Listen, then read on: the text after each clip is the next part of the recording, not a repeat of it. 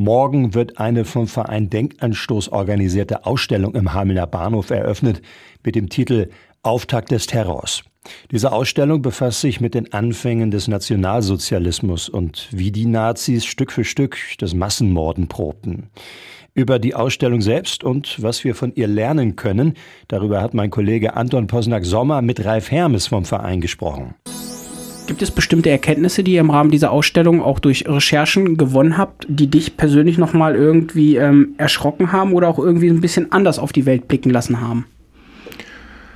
Also am meisten erschrickt mich, was Menschen tun können. Und zwar ähm, war ja auch in der Weimarer Republik oder auch hier in Hameln die Menschen, ähm, das, das, ich will nicht sagen, das war ja kein hitlerisches Land oder Volk, das war wir sind eine Kulturnation gewesen, auch 1925 schon.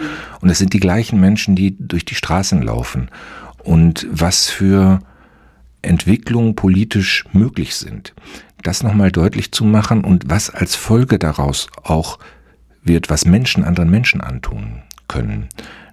Das ist das, was mich persönlich so wahnsinnig na, beeindruckt, bedrückt und wo ich einfach ähm, ja diesen, diesen Ansatz habe, wo wir gemeinsam, ich bin ja nicht alleine, äh, diesen Ansatz haben hier, wir müssen da warnen und wir müssen da aufmerksam machen, sensibilisieren und wir müssen vor allem eins, wir müssen den Schwung, der sich jetzt zum Beispiel durch die Kundgebung ergeben hat, ähm, verstärken. Also wir müssen wieder etwas tun. Eine Demokratie lebt nicht vom Zugucken, sondern wir brauchen gesellschaftlich Menschen, die sagen, äh, ich bringe mich ein.